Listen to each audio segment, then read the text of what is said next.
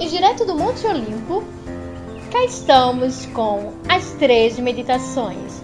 Para todas aquelas e aqueles que querem entender a realidade tal qual ela é, com esse pequeno pássaro, discípulo da filosofia, ou no bom francês, Petit Oiseau. Oi, gente, pontualíssima como sempre para nossa live de hoje. Bota aí. Hoje a gente tem uma convidada bastante especial. A minha melhor amiga, Amanda Estima. Deixa eu fazer uma breve apresentação para vocês e dizer como é que nós chegamos. Peraí, vamos botar aqui para eles aparecerem, né? Como é que nós duas chegamos a essa ideia de fazer essa live? Amanda, ela é psicóloga, né, de orientação junguiana. E a gente há muito tempo já estava comentando sobre esse comportamento. Vocês estão conseguindo me ouvir direito? Digam que sim, tá? Estão ouvindo a gente, vendo a gente bem? Beleza? Então, eu e Amanda, a gente já estava discutindo há um tempo sobre como o mercado ele utiliza das nossas próprias feridas, né? Das nossas feridas, dos, dos nossos afetos, das nossas angústias, dos nossos medos para vender. Vocês sabem que eu sou filósofa, socióloga política, e o que é engraçado entre eu e Amanda é que nós, né, partimos de disciplinas completamente diferentes, mas que a gente acaba se encontrando. Eu tô com a filosofia, com a sociologia política, estudando comportamento político, é, comportamento de massa, comportamento do eleitor, trazendo a filosofia para pensar sobre o estruturalismo das paixões, como é que a sociedade utiliza das nossas paixões, né, ou do nosso modo de se afetar e de se apaixonar, para nos manipular em nome de uma lógica muitas vezes em nome de uma lógica de mercado, uma lógica do lucro. E a política, ela também faz a mesma coisa. E aqui no Instagram, gente, infelizmente, isso tem acontecido bastante. Né? A gente percebe, por exemplo, deixa eu tirar o meu óculos, porque eu acho que ele está fazendo um reflexo. A gente percebe, por exemplo, a questão do marketing é, digital, feito aqui no Instagram. A gente sabe que o Instagram tomou proporções absurdas. Se antes ele era apenas um portfólio de um estilo de vida, né? Agora ele tem sido usado para vender, virou um grande shop center, né? E o Instagram, ele tá sempre gerando diversos gatilhos na gente para comprar. E existem estratégias de venda que me preocupam bastante, que já eram utilizadas há muito tempo, né? Eu vou aconselhar, inclusive, uma, um documentário para vocês, O Século do Ego. Vocês vão achar facilmente no, no YouTube ou até mesmo no Google para vocês entenderem como é que é, essa lógica né, de publicidade, de marketing, utiliza das nossas feridas. E eu sempre falo, falo, cara, é importante que a gente aprenda a desejar. Porque às vezes a gente acha que deseja uma coisa, né? Como, por exemplo, comprar um produto, mas a gente deseja o que ele simboliza. E aí, dentro aqui do Instagram, existem diversas e diversas pessoas lançando gatilhos pesados para nos manipular a fim que a gente é, desenvolva um determinado comportamento. Né? Então, o comportamento do consumidor, o comportamento do eleitor, é, o comportamento do militante, eles. Eu vou desativar os documentários, é, os comentários. O comportamento do eleitor, o comportamento do consumidor, tudo isso, gente, é, é construído socialmente também. E como é que a gente faz para não ser manipulado dentro dessa lógica? Né? Como é que a gente faz para para sermos de fato livres? É, as identidades, há muito tempo vocês sabem que eu já falo aqui sobre a construção das identidades numa perspectiva da sociologia política, né? Eu falo tanto da construção das identidades nacionais, que eu falo, olha, gente, as identidades nacionais dos países, dos estados nas nações, eles foram construídas, né, em cima de coisas que gerassem identificação. Eles precisavam que a gente se identificasse uns com os outros né, em torno de um ideal para que eles pudessem nos controlar. Então, o Estado-nação, por exemplo, é construído em cima disso. A bandeira, o hino, o folclore, é, as festas, tudo isso né, são mecanismos que, que fizeram com que as pessoas antigamente se enxergassem enquanto franceses, alemães, brasileiros. Porque antigamente né, a gente sabe que, que os estados, as cidades, elas tinham sua própria identidade local. Como é que a gente consegue destruir uma identidade local, por exemplo, para criar uma identidade é, nacional. E aí, obviamente, que isso parte também da manipulação de instrumentos identitários. E uma das técnicas usadas muito, assim, que me assusta bastante, que me preocupa, né? É, e que a Carol Burgo falou e etc e tal, e eu, e eu expandi melhor, é que aqui no Instagram, né, tem muito isso da gente criar uma grande comunidade.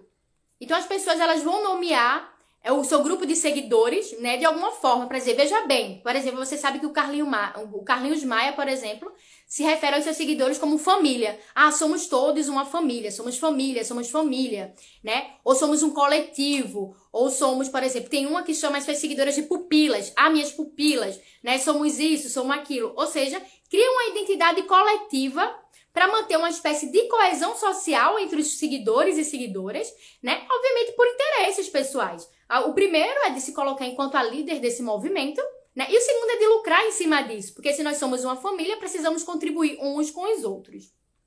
E aí, isso passa dentro dessa lógica da manipulação dos afetos. E é por isso que eu trouxe a Amanda, né, para falar aqui sobre a perspectiva do Jung. Eu e a Amanda, nós vamos falar Amanda vai trazer a perspectiva do Jung e eu vou trazer a perspectiva da Simone Weil. Ela é uma filósofa que vocês sabem que é minha filósofa predileta, né? Que há muito tempo vocês pedem para eu trazer ela aqui e discutir. E tem esse livro maravilhoso, Reflexões sobre as causas da opressão e da liberdade. É, a Simone Weil, ela vai contrapor completamente Marx. Dizendo o quê? Ela vai dizer, olha, é, esses movimentos sociais Será que eles lutam de fato por justiça? Será que a militância dos movimentos sociais estão de fato lutando por justiça? Essa é a questão central da obra da Simone Weil, aqui em Reflexões pelas Causas da Opressão e da Liberdade. E no final, nós vamos responder essa pergunta de Simone Weil. Né? Eu vou lançar ela aqui. Será que nós, enquanto militância, né, ou enquanto consumidores, porque a gente sabe que o mercado ele tem se apropriado de lutas sociais que são legítimas para vender, será que nesse comportamento nós estamos de fato lutando por justiça? A gente vai responder isso no final dessa live. É, Amanda, ela vai trazer a perspectiva do Jung sobre a criança interior, não é? Como é que a lógica de mercado, que a lógica política, que a sociedade manipula a nossa criança interior tão rejeitada, cheia de, de, de sombras, né, Amanda? Explica pra gente um pouco o que é essa criança interior, né? Então, toma pra cá. Oi, gente, boa tarde. É... Então, por mais privilegiada que seja uma criança, né? Ela sempre vai ter experiências traumáticas que vai interferir no olhar que ela vai ter diante do mundo. É, todos nós vemos o mundo através dos olhos de uma criança, né? Porque quando a gente nasce, a nossa existência, ela depende de fato dos nossos pais. Então é uma questão literalmente de vida ou morte que a gente seja aceita, reconhecida e validada por essas figuras materna e paterna, né? Então, a gente já é lançada ao mundo com essa missão de ser aceita para sobreviver. E nesse movimento de ser aceita para sobreviver, a gente entende, né, que a personalidade até os 5 anos da criança, ela se cria em torno da necessidade de autoproteção. É, quando a gente é uma criança, de fato, a gente precisa, né, que esses pais cuidem, zelem, alimentem a gente para que a gente consiga existir, de fato, né? E para que a gente obtenha essa validação e esse olhar reconfortante e seguro desses pais, a gente vai fazendo diversas podações, né, na nossa, no nosso ser. Então, se a gente nasce numa família com determinados valores culturais e sociais, a gente vai, de alguma maneira, se sentir obrigadas a ir introjetando e repetindo esses valores em busca de reconhecimento e de aprovação dessas figuras, né? Da qual a nossa existência é, depende. Então, é, começa por aí a neurose, né? Porque é a partir do momento em que a nossa alma, de alguma maneira, começa a se vender, né? Para poder existir. Pertencendo, a... né? Isso. Pertencendo, porque de fato é uma realidade que a criança, de fato, ela vai morrer se o pai ou a mãe não alimenta, não a ama, né? E aí é onde começa é, a origem das feridas emocionais. Porque o que é que acontece? Uma criança, é, ela não tem cognição ela não tem neuro, ela não tem o sistema né, nervoso formado é, que permita a ela uma cognição de entender a subjetividade dos pais. Então, se um pai ou uma mãe é agressivo ou negligencia, né, ou não dá atenção, ela sempre vai entender ela isso, né, esse processo como sendo culpa dela, né? É, é por isso que Freud e até o Jung fala que toda criança ela é narcisista por natureza, né? Porque de fato é, a compreensão que ela tem é eu sou como sou vista e como sou tratada. Logo, se meu pai me rejeita, nenhum homem vai me dar valor. A criança ela tende a ter esse olhar, ela generaliza, né? E ela leva tudo para o pessoal. E o que é que acontece? A gente cresce e nesse processo, muitas vezes, eu diria que a maioria das pessoas, né, é, vê o mundo através dos olhos dessa criança. Sim. Então, é essa lente ainda é, indiferenciada, né, e dependente do ah. olhar do outro, que vai constituindo a gente enquanto ser humano na nossa trajetória. É. Queres, queres comentar? Quero, porque assim, eu, a gente chama isso, né, Mona, de identificação. A gente sempre discute, poxa, eu acho que a grande sacada que, que a gente pode desenvolver, né, enquanto amiga, nos últimos anos, é a nossa capacidade de não se identificar com as coisas. O que é essa não identificação com as coisas? Você sabe, por exemplo, no meu curso Educando Afetos, né, eu tenho, eu tenho uma aula, não lembro qual é a aula, que eu falo assim, olha, às vezes a pessoa esqueceu de nos dizer bom dia né? Ela passa apressada e não disse bom dia. Essa pessoa dizia bom dia pra gente o tempo inteiro. E quando ela não nos diz bom dia, a gente pensa o quê? Essa pessoa não nos ama mais. Essa é a identificação. É sobre você, né?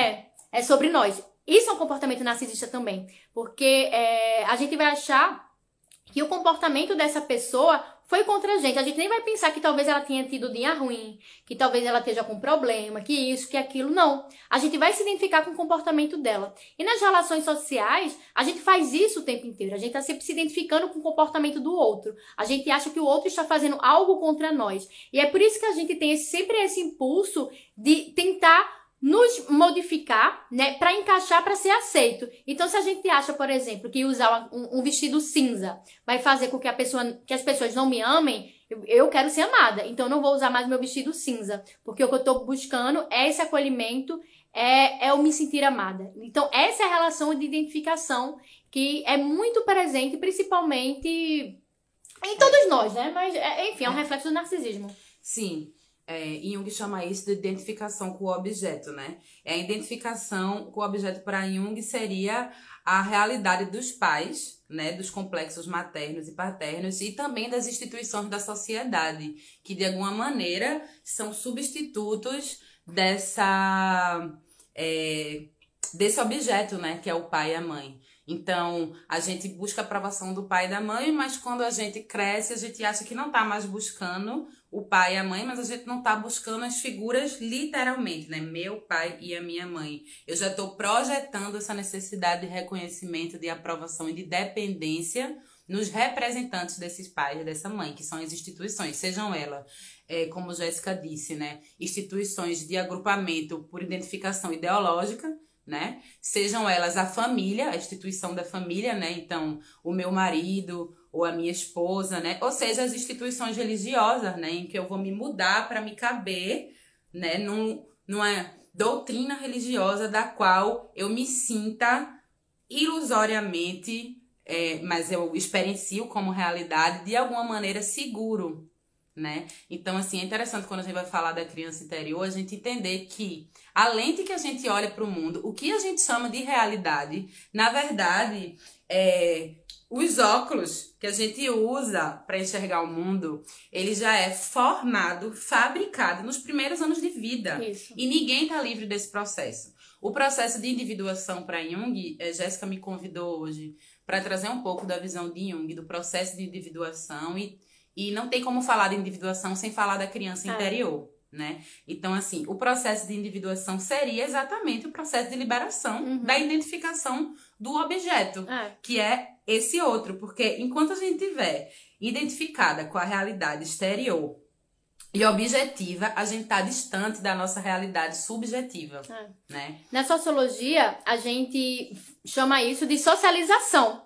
Né? É, na sociologia do conhecimento, desenvolvida pelo, pelo Beck, lá, quando ele fala construção social da realidade. É um livro que eu acho maravilhoso, que eu indico para todo mundo. Eu, eu não tenho é, como dizer se ele é fácil ou não de ler, né? Porque eu, eu, eu li dentro de um contexto acadêmico, mas eu julgo que seja fácil de compreender, né? O Beck ele vai dizer que é, nós temos a socialização primária e secundária. E é exatamente na socialização primária que nós forjamos o nosso caráter visão de mundos e de valores. Né? Por exemplo, se eu nasço, se eu nasço dentro de uma família é, ultra-religiosa e conservadora. Aquele é o meu primeiro contato com a realidade. Então, a construção social da realidade que eu vou ter é dizer: olha, o mundo funciona do modo como meus pais dizem que funciona. E a gente limita muito a nossa compreensão da realidade, porque nós limitamos ela ao que a gente é, entendeu vindo dos nossos pais, né? Aí ele vai dizer: olha, tem também. E aí de você, É. e aí de você se descodar do que meu pai e minha mãe disse Exato. sobre a vida, né? Porque eu Exato. preciso dessa segurança. Exato. Por exemplo, por exemplo, a questão da homofobia. Olha, a gente vai aprender na infância o racismo e a homofobia, minha gente, com os nossos pais. Se a gente cresce numa casa, né, onde os pais são homofóbicos e racistas, a gente vai achar que é completamente natural ser homofóbico e racista. Então a gente aprende esses valores na socialização primária. É, é- é- o nosso sistema de valor moral ele é constituído na socialização primária. Aí tem a socialização secundária, né, que é quando a criança vai lá para a escola, é, enfim, em outros momentos, etc e tal. Mas aí é foda, porque a gente já tem a uma compreensão da realidade que é muito difícil confrontar. E como, é, infelizmente, né, a gente tem esse comportamento de massa, de todo mundo acreditar no mesmo sistema de valores, porque nossos pais também não são produtos do acaso, né? É muito difícil, por exemplo, a gente crescer numa família, digamos assim, desconstruída, né? Uma família onde os pais têm uma cabeça mais aberta, etc e tal, e a gente tem esse sistema de valor de mais tolerância, de mais empatia com o outro. Mas quando a gente vai para a escola, que a maioria dos nossos coleguinhas na escola tem um outro sistema de valor, a gente também quer ser aceito por esses coleguinhas. Porque, por exemplo, é verdade que o nosso primeiro objeto de desejo são os nossos pais. Mas aí quando a gente percebe que os nossos pais não podem ser nossos, assim, no sentido que nós não somos mais o objeto de desejo dos nossos pais, a gente quer pertencer a outros grupos, né? Então lá quando a gente vai para a escola e lida com outras crianças, olha, minha mãe diz que é, é crime ser racista. Aí o outro coleguinha fala, não é não, né? Os outros coleguinhas vão dizer, não, é, enfim, vão ter um comportamento extremamente racista. A gente vai tender a reproduzir esse comportamento, porque o que a gente quer? A aprovação dos nossos coleguinhas. Eu, Jéssica, eu digo uma frase, né? Que eu digo assim, a socialização não falha. Gente, é foda como a socialização não falha. Como a gente traz memórias né, da infância que perduram até hoje no nosso comportamento. Memórias de traumas, né, Amanda? De traumas relacionados a, a como os nossos pais lidaram com a gente. Memórias, enfim, é- eu falo assim, é, é muito difícil se desconstruir, tá, gente? Eu mesmo não acredito na desconstrução, eu acredito que a No gente processo. pode, no processo, né, de, de criticar, de pensar, de questionar, mas assim, se livrar dessa socialização e dessas feridas é bem difícil. Eu queria fazer um gancho com isso que tu chama de processo, porque a individuação para Jung é justamente essa relação dialética entre o ego, né, que é essa construção a partir da socialização e essas lentes é, que, que vê a realidade de forma parcial e não total, né, e o si mesmo, porque para Jung existe uma concepção a priori de cada ser. É como se cada ser nascesse com um tipo de magia e a jornada da vida dele vai ser sobre descobrir que magia é essa. Então, o processo de individuação, é, ele é exatamente esse processo de diferenciação entre eu e o outro. É eu poder ser tão diferente quanto possível, né? E o que quando Jéssica traz, né, para falar da massificação, é, a gente entende que isso é um movimento contra o movimento de individuação. E o que a gente está precisando, é é, enquanto transformação social, são de indivíduos é, individualizados, né? Quem dizia isso, sabe quem era? Platão. Platão, desde lá da Grécia, já falava que se a gente quisesse, de fato, construir uma república mais justa, ele fala isso na república, na república, né? É, precisávamos de indivíduos individualizados. E quando a gente fala individualizado, a gente tá falando de egoístas, não. Tá? É de indivíduos que são completos, porque o termo individualização, individuação, tem a ver com o uno, o se tornar um. E o se tornar um é se tornar um com todo mundo, minha gente. É um processo muito bonito, sabe? Sim.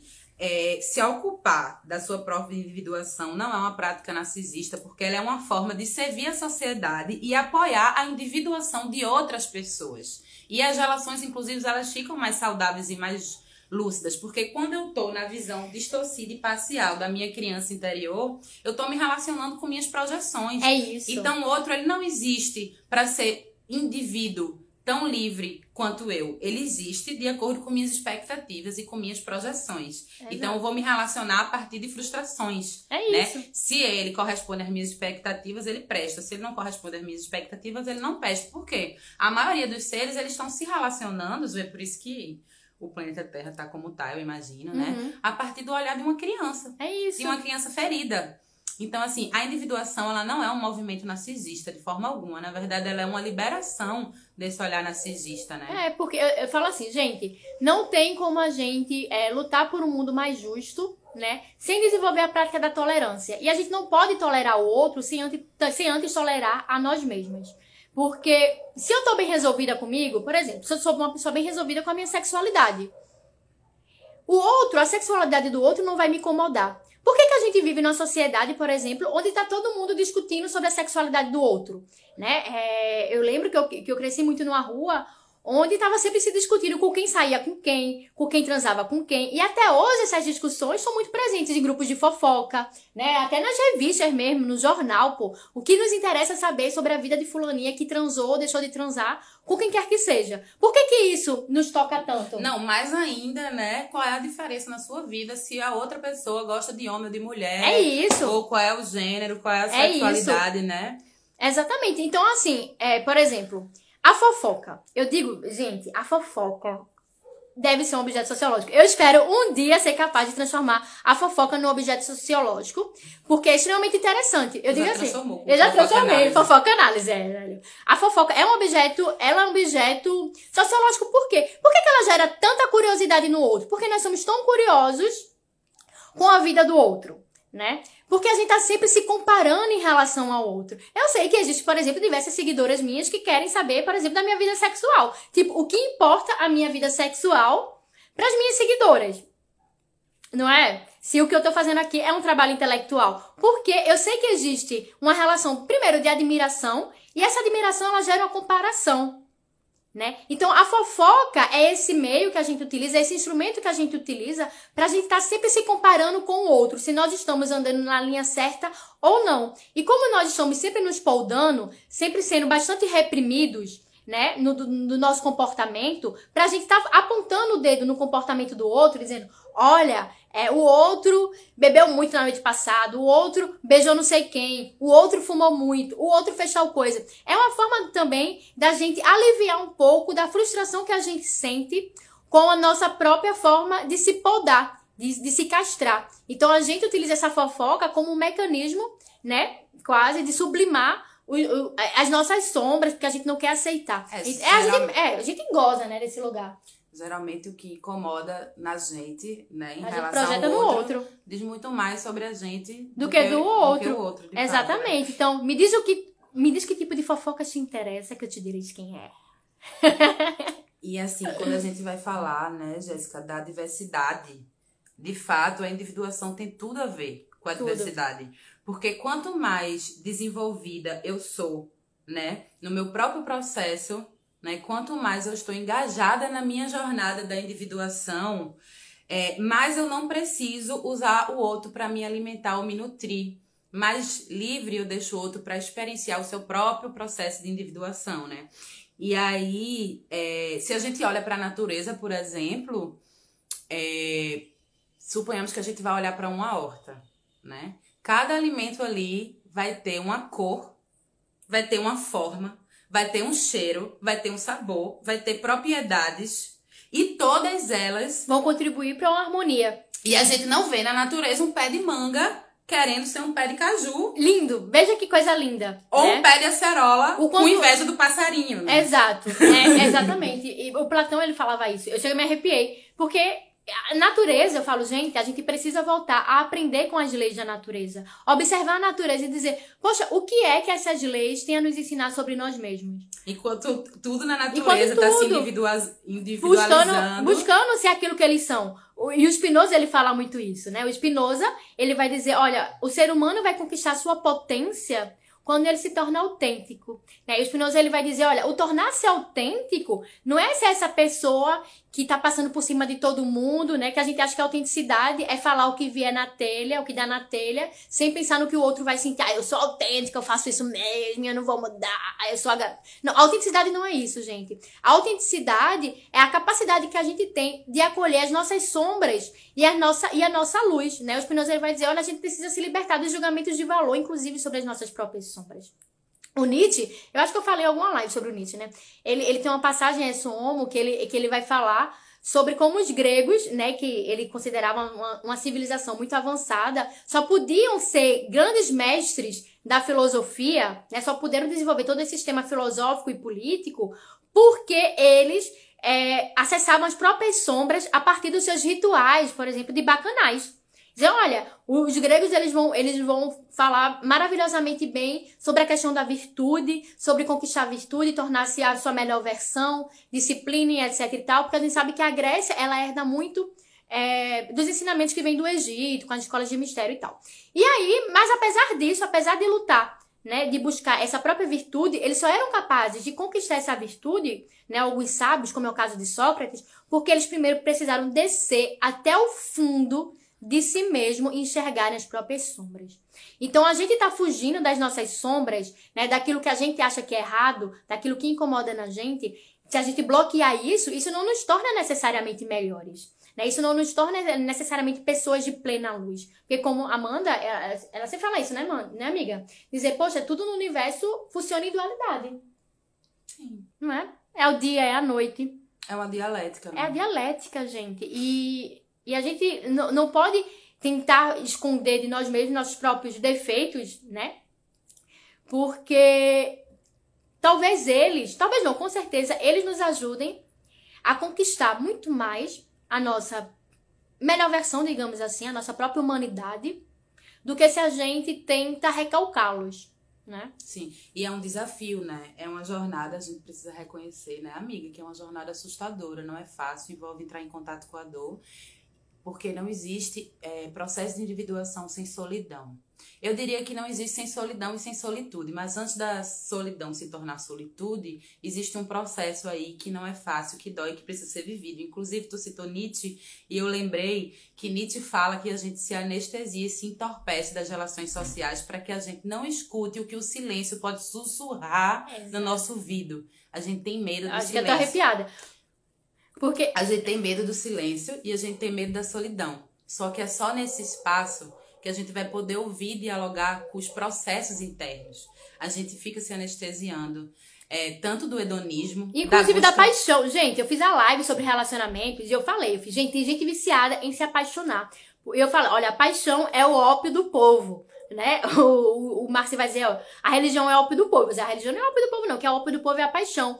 Porque é a única forma que a sociedade nos diz de conquistar prazer absoluto, já que a gente não tem mais prazer na participação política, né? Porque o nosso modelo político, ele nos individualiza ao ponto da gente achar que, que a nossa única ação política é o voto. Inclusive é interessante a gente abrir um parêntese para falar a diferença de processo de individuação para Jung de individualização. De individualização, que são coisas, coisas diferentes. completamente diferentes. Então, a gente no nosso modelo social, né, a gente trabalha 8 horas por dia, passa 4 horas por dia dentro do trânsito, dorme 8 horas por dia, nos sobra pouquíssimo tempo para obter prazer e nós somos seres que buscamos o prazer de forma inata. A busca pelo prazer é inato.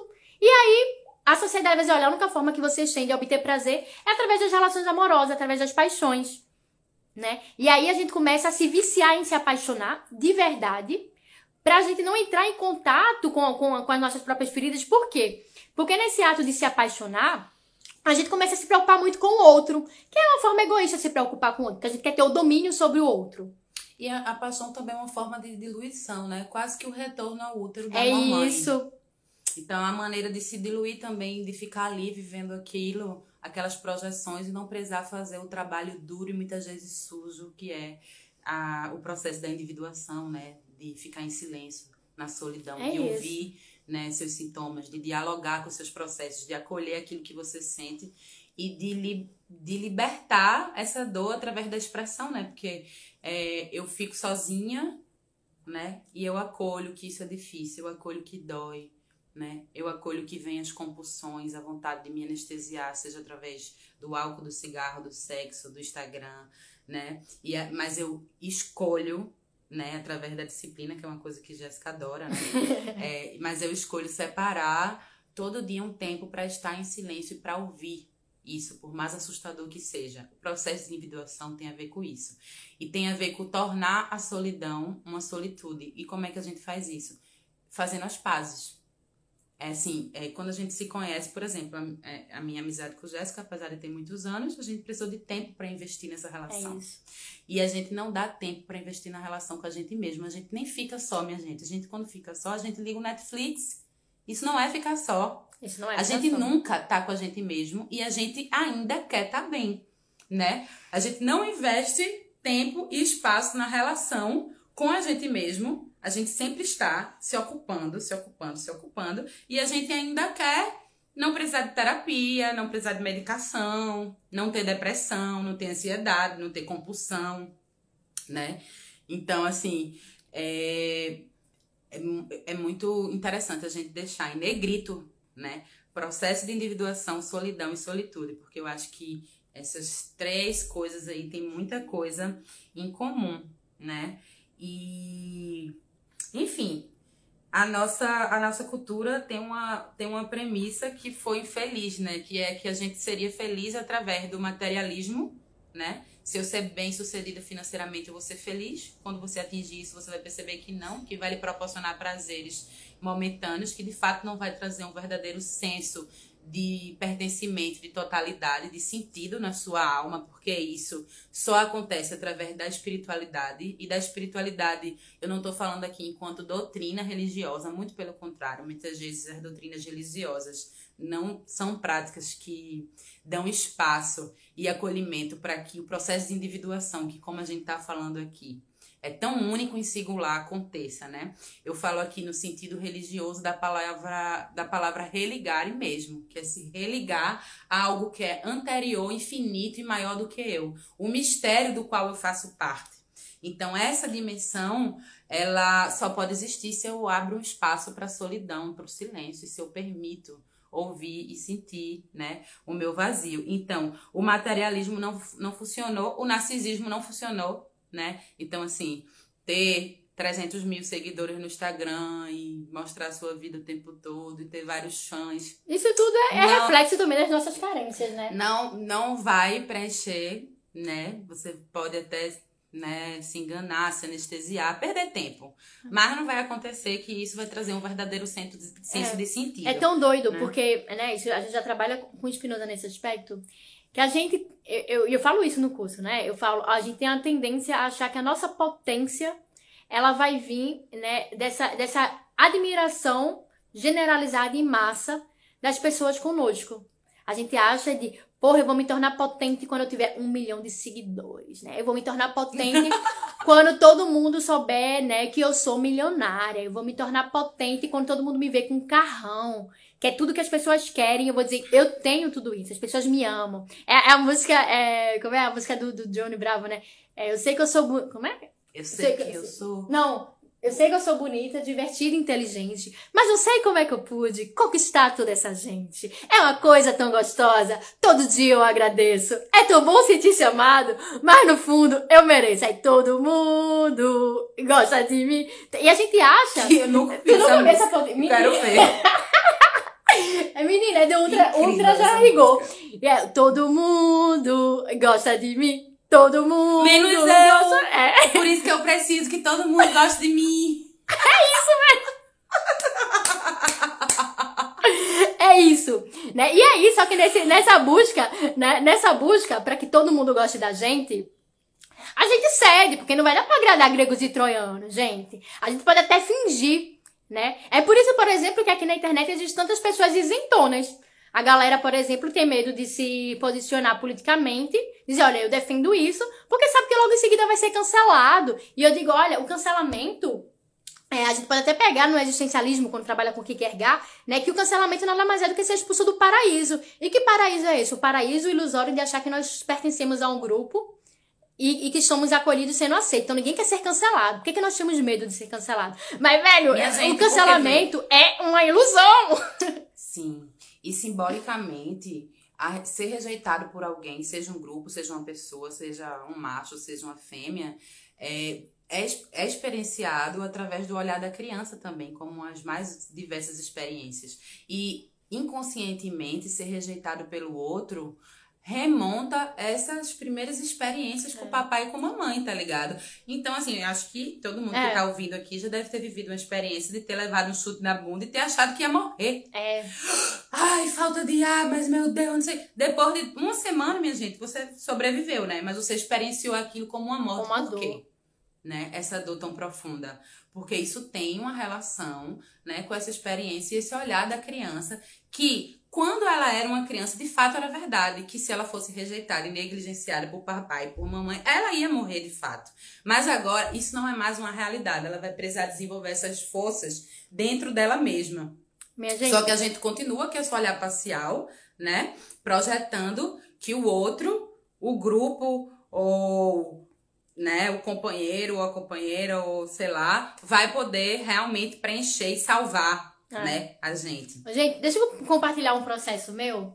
É, quando eu era criança, eu lembro isso, veja bem, né? O inconsciente é foda. Eu tenho essa memória muito bem guardada na minha mente.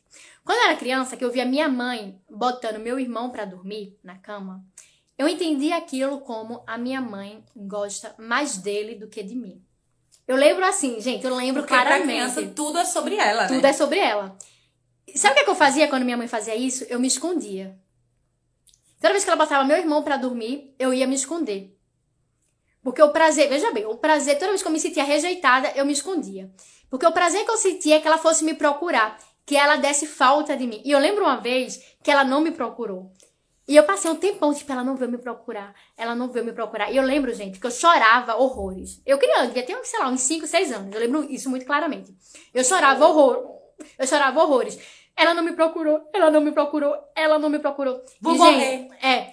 E isso, durante muito tempo, eu reproduzi esse mesmo comportamento. Que comportamento é esse? Do de me isolar. Sempre que eu achava que eu tava num grupo onde eu não era aceita, onde eu não era amada, eu tinha tendência a me isolar. E durante muito tempo eu fui vista enquanto uma pessoa antissocial. 90% das pessoas que estão vendo Amanda, estão se identificando. É, Amanda, tu lembra quando a gente às vezes fazia reunião, eu, tu, Belly, Giovanna e tal? Que eu Belly ia... tá assistindo isso?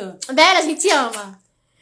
É, a, gente, a, eu me reunia com as minhas amigas e eu ia me isolar no quarto pra brincar com Letícia. Tu lembra? Eu me isolar.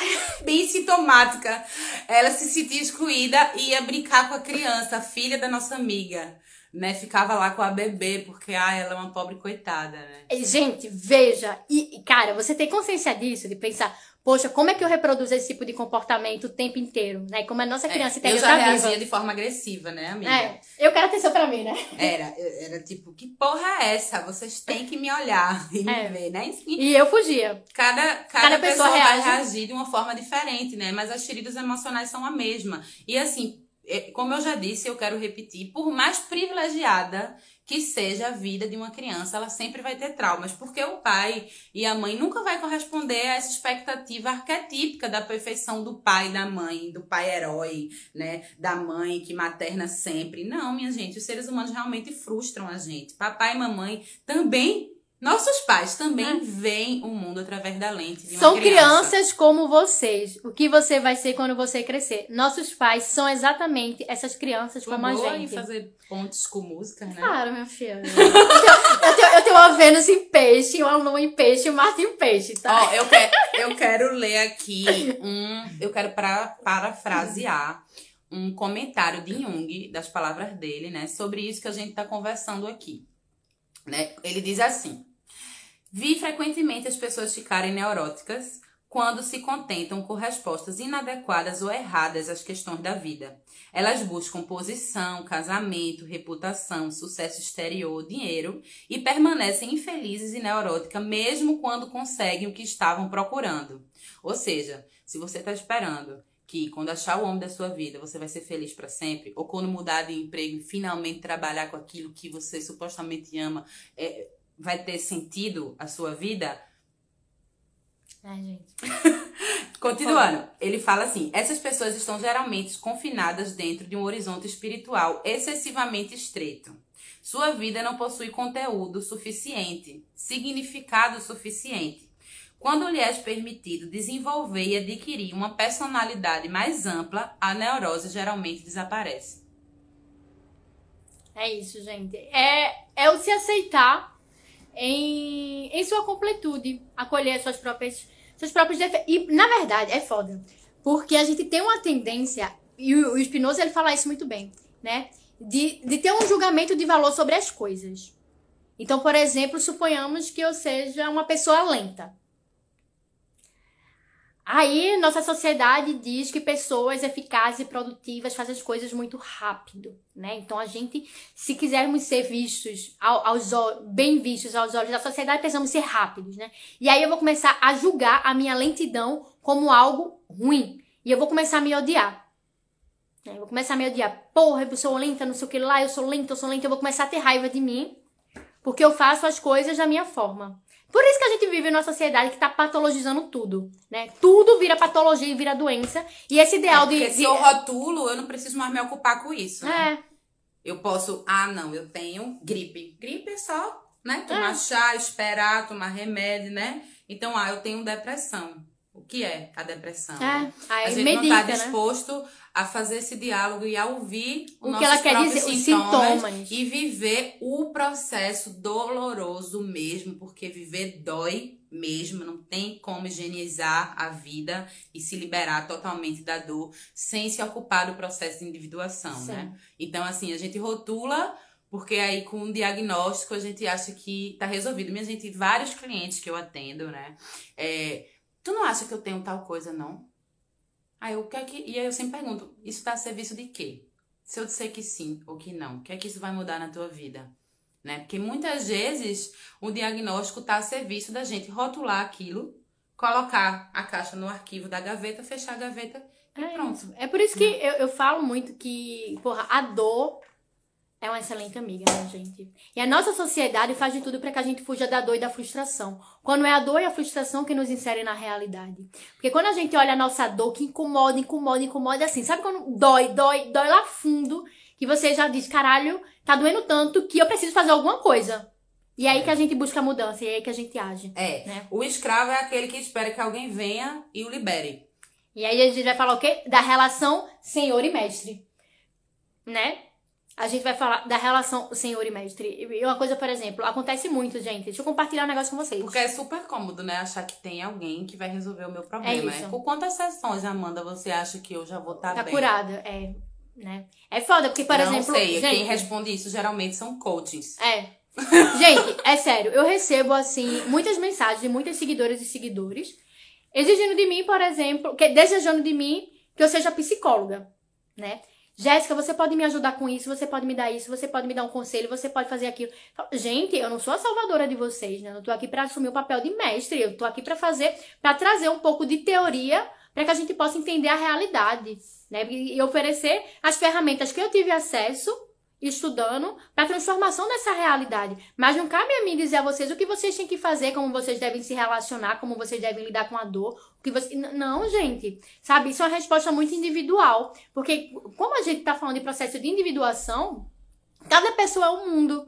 Né? Por exemplo, como é que eu vou lidar com, com a minha frustração? Eu, Jéssica, quando eu tô triste, o modo de eu lidar com a minha própria tristeza é caminhando.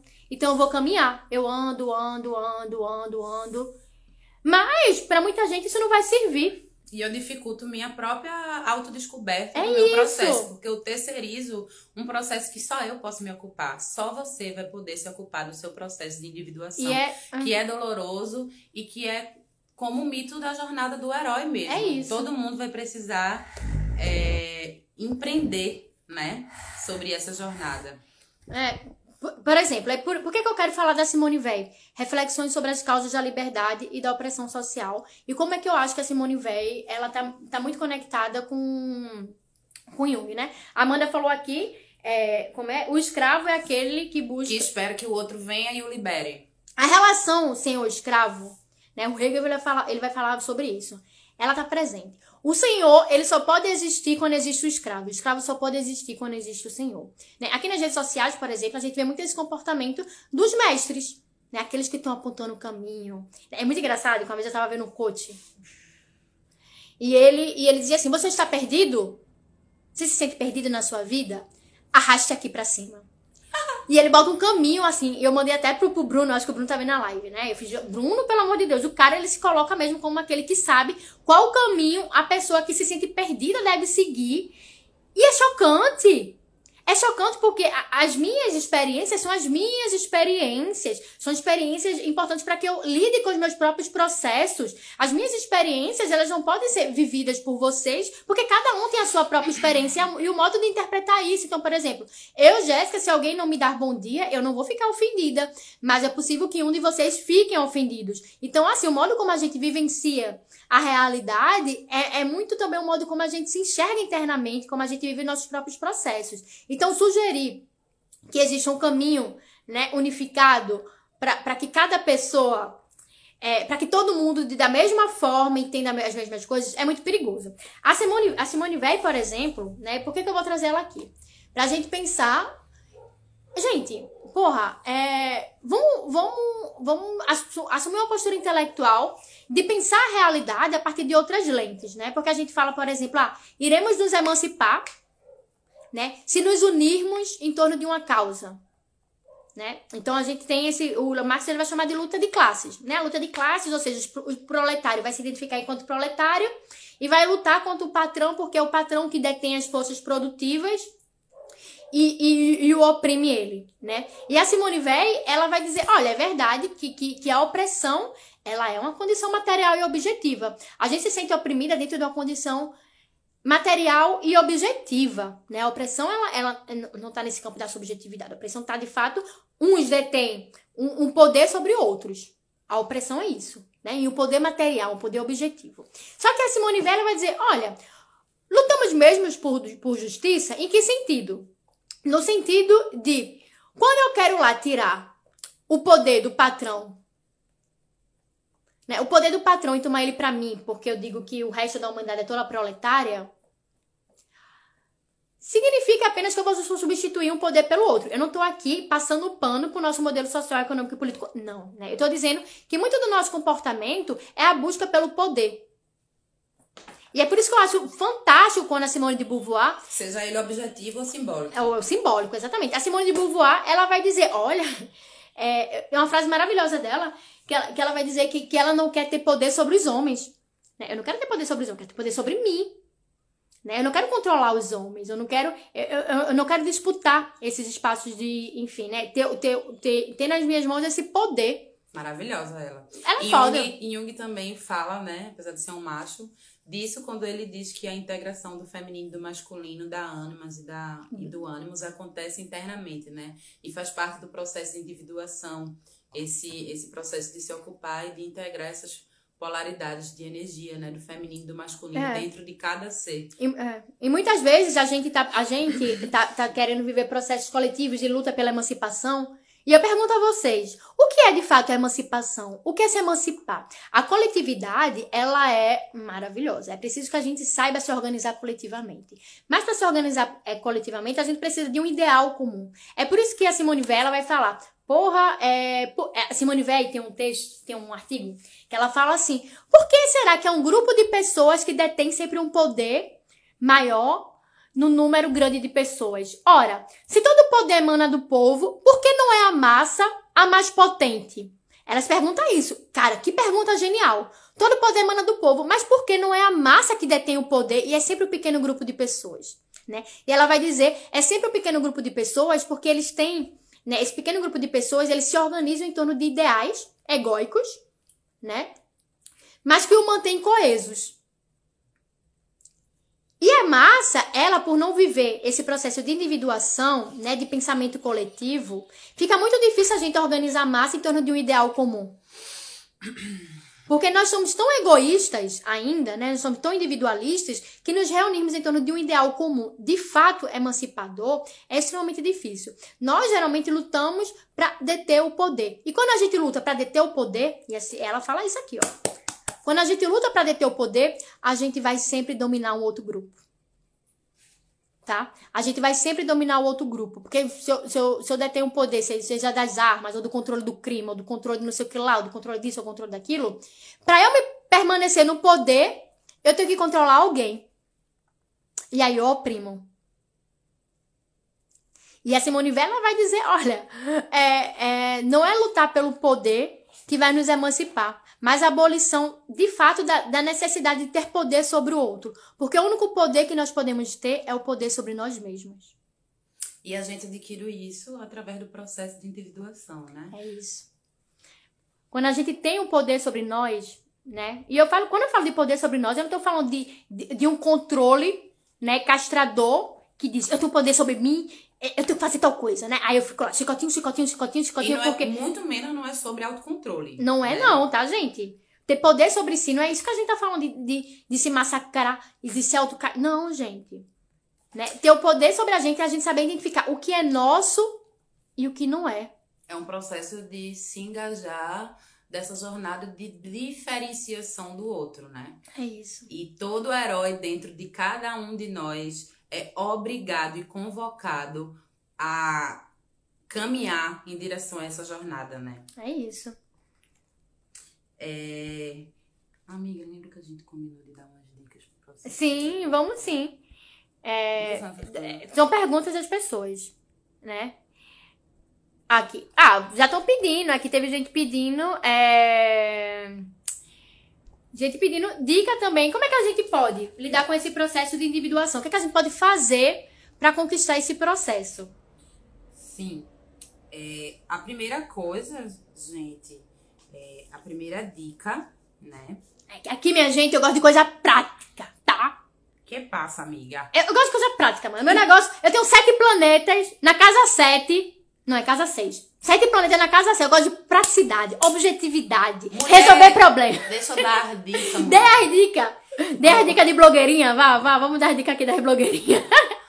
Gente, primeira coisa. Cada processo de individuação é único. Então você nunca vai é, encontrar né, dez passos cinco dicas, o que eu fiz que deu certo para mim e agora eu vou ensinar para você. Clique aqui. Cara, não cai nessa conversa, minha gente. É, o processo é realmente uma jornada muito individual de descobrir a sua própria magia. Cada ser carrega uma magia completamente diferente do outro. Isso é lindo. Então, seja mais diferente quanto possível do outro.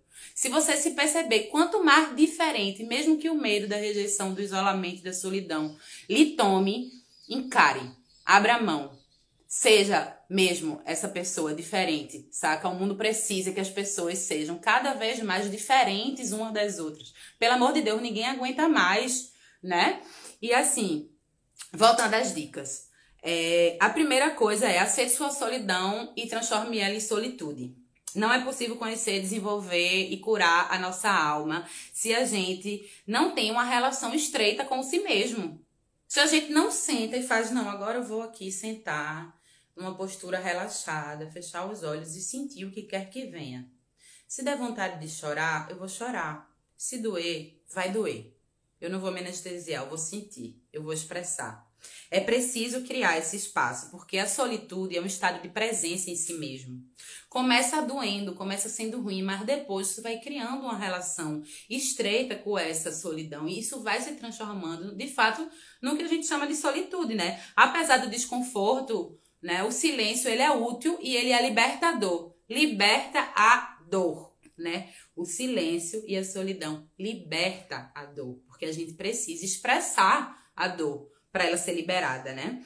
Então, é isso assim, quanto mais traumática é a infância de uma pessoa, mais ela vai, né, viver com esse olhar parcial de uma criança mesmo. É isso. Né? Na realidade. Então, assim, o segundo. Um, uma segunda dica. A gente tá aqui dando dicas assim, né, de coisas que são inerentes ao processo, mas que não vão garantir, minha gente, que vocês vão realizar, porque o processo de individuação é um processo para uma vida e talvez várias outras vidas, né? Não é uma coisa assim que tem é, início, meio e fim né? Mas que quanto mais engajado e consciente você está nesse processo, pode ter certeza que você vai ter uma vida mais serena, mais amorosa, mais livre do, da, da escravidão mental, que é estar sempre vivendo em função de ser aceito ou rejeitado pelo outro. O né? processo é de cura, mas não tem anestesia, minha gente. É. Então, assim, desista de que alguém ou alguma coisa vai te trazer verdadeiro sentido de felicidade de e, e de pertencimento, né? Ô, amiga, peraí. Tem uma menina, a Karine, perguntando assim: como fica o feminismo, que é uma luta coletiva, nesse processo de individuação? Gente, Que pergunta incrível! incrível. Fala um pouquinho que eu quero Tá. falar também. Gente, eu digo que o processo de individuação é o processo de tornar-se humano. Né? Para a filosofia, o tornar-se humano é buscar determinados ideais, inclusive o ideal de bem. Né? É a ética. A ética, para Aristóteles, é, é, é a disciplina que nos leva a conhecer nós mesmos. Né? Quando nós estamos querendo conhecer nós mesmos e, e- e nesse autoconhecimento a gente busca o ideal do bem, porque a gente já entendeu que não há nada mais racional do que almejar o bem e a justiça, a gente vai lutar pela libertação de todos os seres. O feminismo é uma luta coletiva e legítima que quer lutar por justiça em relação às condições materiais das mulheres, para que nós mulheres possamos, tal quanto como os homens, ter a possibilidade de nos desenvolvermos para além dessa limitação na esfera doméstica e ao casamento, né? Parênteses. Não existe feminismo, existe feminismos. Então começa por aí, né? Que o processo de individuação está a serviço da diferenciação, porque a gente é um grupo de mulheres com uma causa, né? Mas com uma múltipla diversidade. Exato. A gente não é uma massa indiferenciada de é mulheres isso. feministas. E, gente, e, gente, eu, eu falo muito. Por exemplo, o pessoal pergunta: Ah, Jéssica, tu não é marxista, tu não é socialista, tu não é comunismo, comunista, tu não é o quê? Daí eu falo, gente, é, eu não, nunca vou lutar por uma, por exemplo, por uma, por um país como a China que massifica o comportamento das pessoas. Porque o que eu defendo é a emancipação do ser humano. E a emancipação do ser humano é também uma emancipação individual. Mas quando a gente procura é, essa individuação, o que é que acontece? Faz com que a gente busque o ideal de bem. E quando a gente busca o ideal de bem, a gente passa a agir com justiça perante todos os seres. Tá? Então, por exemplo, se eu busco o ideal de bem, eu vou me questionar, olha, essa luta, ela é positiva para o bem-estar coletivo? Se a resposta for sim, eu vou defendê-la. Né? No entanto, eu vou falar aqui enquanto uma cientista política, porque eu também sou cientista política, e falar sobre, por exemplo, o comportamento do militante e o comportamento do eleitor, né? E, e falar mais ou menos o que a, que a Simone veio falando.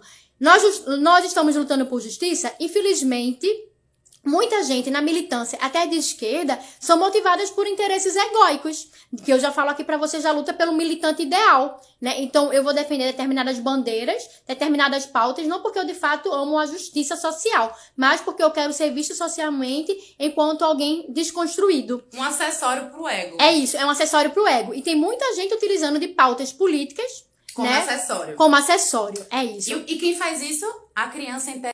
Eu mereço o olhar da mamãe e do papai, mas eu não tenho espaço pra estar comigo mesmo, eu não suporto a minha própria companhia, né? É isso. Então, assim, é por isso que eu falo. Voltou, voltou. É o que Problemas técnicos. Problemas técnicos, a internet caiu. Então, quando a Simone veio, ela de fato pergunta: lutamos realmente por justiça? Ela quer trazer a nossa consciência para o nosso próprio comportamento político. Será que eu de fato tô lutando pela justiça ou eu tô assumindo um comportamento político simplesmente para ter o reconhecimento social? Né? E infelizmente, gente, como infelizmente como nós também, né, não nos sentimos rejeitados pelos nossos pais, etc., a gente procura grupos sociais e a gente vai ter a tendência a abraçar os valores dos grupos sociais para ter o reconhecimento dessas pessoas. E existe uma competição por quem é o militante ideal, por quem é, por quem é mais desconstruído que o outro, etc e tal, né? E aí é o que eu lanço para vocês. Lutamos de fato por justiça? Eu luto por justiça quando eu preservo a humanização do outro. Né? É preciso a gente tomar muito cuidado, por exemplo, porque nessa ânsia que a gente tem. Eu só posso fazer isso se eu tô engajada no meu processo de individuação. Porque quando eu tô engajada no meu processo de individuação, eu respeito o processo de individuação do, Do outro. e eu luto para que ele tenha espaço para vivenciar isso também. Exato. É, é foda, porque assim, eu falo, eu sou uma pessoa. Gente, eu vou voltar para o meu mapa astral, tá? Eu tenho. Eu tenho sete, planetas na casa. Não, não sei. Então, eu tento ser muito crítica e analítica, né? E aí, velho, quando eu olho uma pessoa que não tem um respeito por si, né?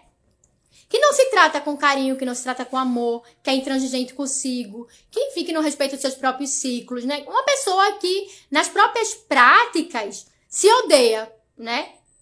Essa pessoa ela não vai lutar por justiça, gente. Essa pessoa ela vai lutar por reconhecimento social dentro do, do grupo no qual ela pertence. Né? Então, lutar por justiça é primeiro assegurar a justiça dentro de si. E eu asseguro a justiça dentro de mim quando eu me percebo, né, esse ser contraditório, esse ser com sombras e luzes. A menina quer tomar uma cerveja com a gente. Inclusive, o Citama tá aqui presente. E na última live que eu fiz com o Bruno, né? Ele falou uma frase que eu amei, velho. Ele, ele, o Bruno é psicanalista, né? E ele disse assim: é, quem mais tem o falo é aquele que não quer ter o falo. Ou Eita, seja, caralho! quem, quem é mais potente é aquele que não tá buscando essa potência, esse controle no outro. Porque nessa busca pelo falo, pelo reconhecimento, por essa potência social, a gente se anula pra caralho. E nessa anulação, a gente só vai ter a tendência de querer controlar o outro para que a gente possa se sentir vivo, né?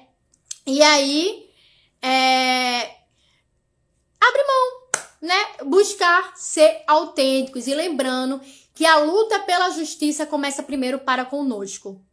Tá? A verdadeira e grande revolução interior mesmo, né?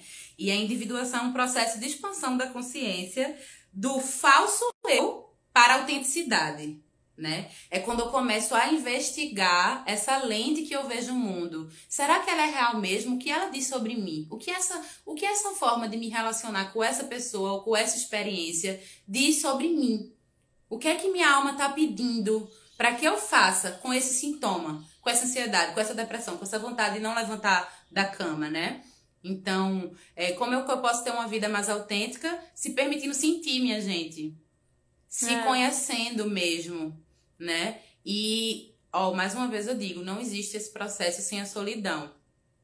Então, crie espaço para experienciar essa solidão, crie espaço é, para si mesmas, né? É o que eu falo aqui, gente. Tem uma caralhada de texto no feed falando sobre a importância da solidão, a importância do estar sozinha. E estar sozinha não é estar, como a Amanda falou, assistindo Netflix em casa, debaixo do cobertor. E nem no Instagram, a não ser que seja pra ver uma live que lhe ajude a pensar. É isso, gente. Saber fazer escolhas, né? E aprender a desejar. Porque às vezes, às vezes a gente acha, eu e a Amanda, a gente tava discutindo isso hoje, né?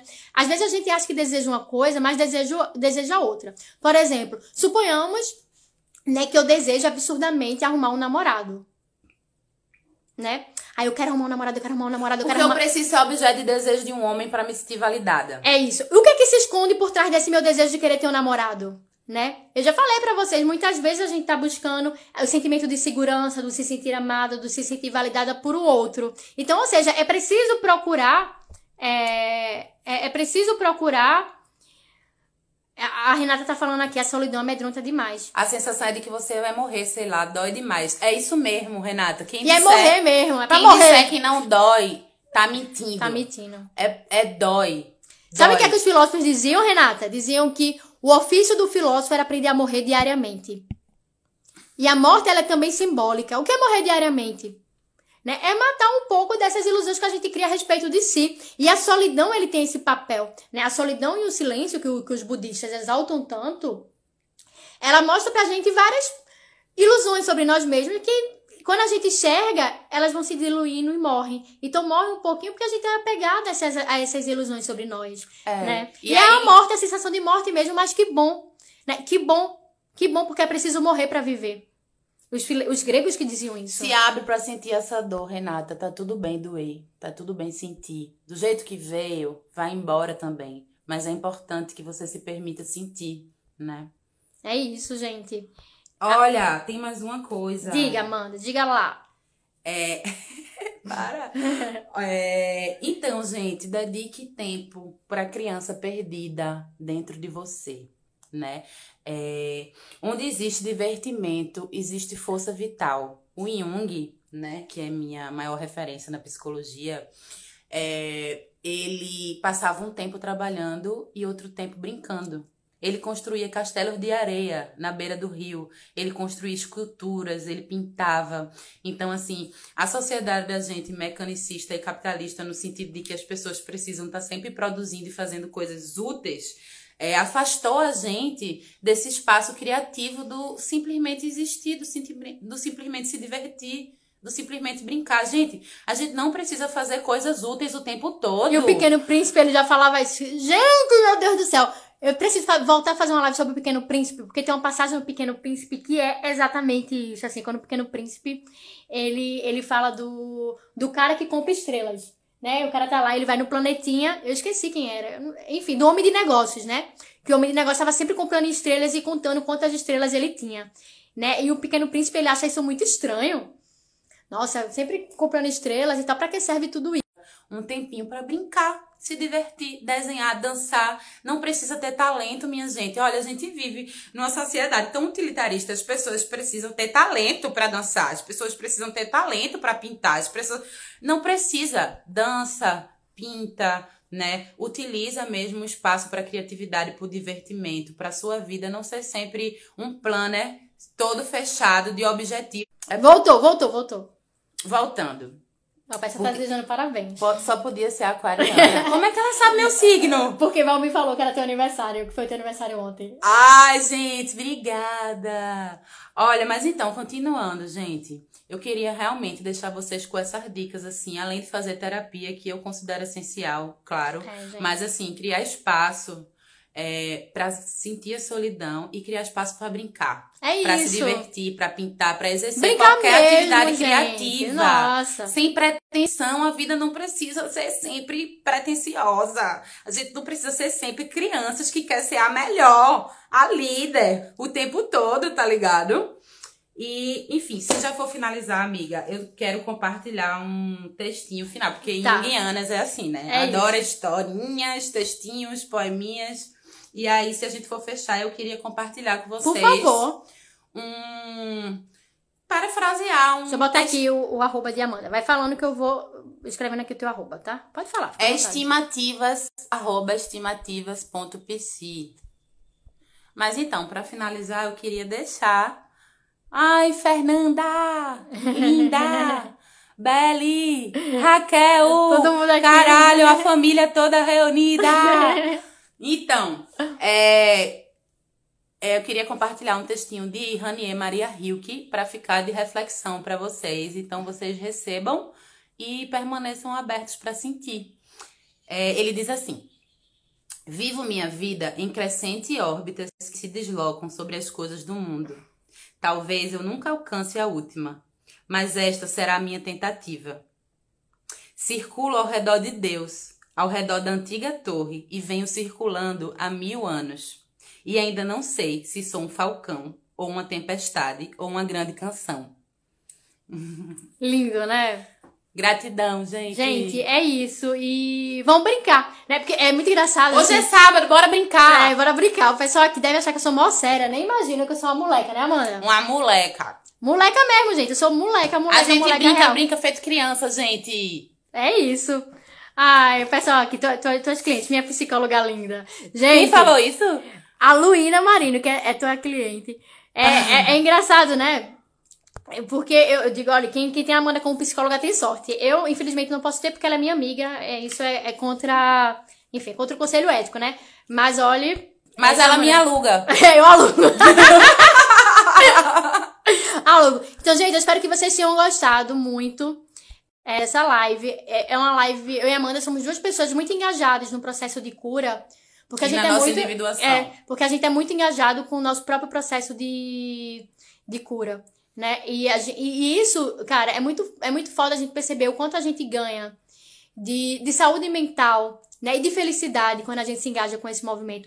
E só pessoas que buscam o próprio processo de cura podem, de fato, possibilitar é, a cura da sociedade. Só um parênteses, gente. Eu tenho um pouco de resistência com a palavra cura, porque quando a gente usa cura, a gente tá aqui falando de uma tentativa, de um cuidado, de uma abertura, de um olhar, e não na cura na perspectiva de sanar, de resolver, isso. porque a vida não tem cura. É isso. Mas a gente vai escutar, a gente vai tentar, a gente vai aceitar o convite para essa jornada de escutar o nosso interior, né? E de estar conectado com essa parte realmente mais misteriosa, né? Mais ritualística, mais espiritual da É. nossa vida, né? Gente, é, se vocês querem de fato contribuir positivamente para uma sociedade melhor, eu falo sem medo. Busquem esse processo de individuação, busquem se tornar, conhecer a si mesmo. Tornar o inconsciente consciente. É isso. Porque apenas pessoas que estão que vivendo esse processo é que podem contribuir positivamente para uma sociedade melhor. Né? Pessoas doentes não contribuem para uma sociedade melhor, ainda que estejam engajadas em militâncias que, entre aspas, É. dizem lutar O por mundo justiça. está cheio de boas intenções, né? Mas a gente entende que as ações que mais trazem benefício aos outros seres são pessoas que realmente dão espaço para um mundo interior, para a É subjetividade interior. É isso. Gente, é, não há nada melhor para a sociedade. Não é nada, não é- eu digo sempre, né? Não há nada mais político de fato do que buscar a própria felicidade. E a busca pela felicidade não está na busca hedonista, por, por uma conquista absurda de prazeres o tempo, o tempo inteiro. Não, a verdadeira felicidade, ela só é conquistada, né? Quando a gente aprende a se enxergar e se acolher com serenidade, né? E assim, lembrando que a tristeza e a dor cabem numa vida feliz. Quando Jéssica isso, fala gente. felicidade, ela não tá Alegria, eu não tô falando de alegria, não, tá, gente? Eu não, eu não tô falando de da gente tá rindo o tempo inteiro. Não, gente. É o tô falando- pacote completo. Eu digo, eu digo que a felicidade, ela é reflexo da serenidade, né? Do, da gente perceber os momentos ruins chegando. E de ter tesão pela jornada, É da individuação, da vida. É, olha, o que é meditação? A gente acha muitas vezes que a meditação é sentar na posição de lótus, fechar os olhos e tal. Mas a meditação é a capacidade da gente ver as coisas passando sem se apegar e se identificar. Então a nuvem passa, o pensamento passa, as pessoas passam, as vitórias passam, os fracassos passam. E a meditação é isso: é a capacidade de ver sem se apegar, sem se identificar. E a felicidade, ela exige exatamente isso: a capacidade da, da gente ver as coisas passando, se admirar, contemplar, Investigar, Investigar. questionar, cutucar. sem pegar pra gente, porque nada nos pertence de fato. Né? É tudo passageiro. Tá bom, agora vamos. É isso. Que é sábado. É sábado, a gente vai brincar, tá, gente? Tchau, tchau. Tchau, Amo vocês, a live vai ficar salva. Me sigam no Instagram. Sigam ela. e realize o meu sonho de tê-la como psicóloga. Façam isso por mim, porque eu infelizmente Ai, tá bom, amiga. tchau, tchau, gente. Beijo.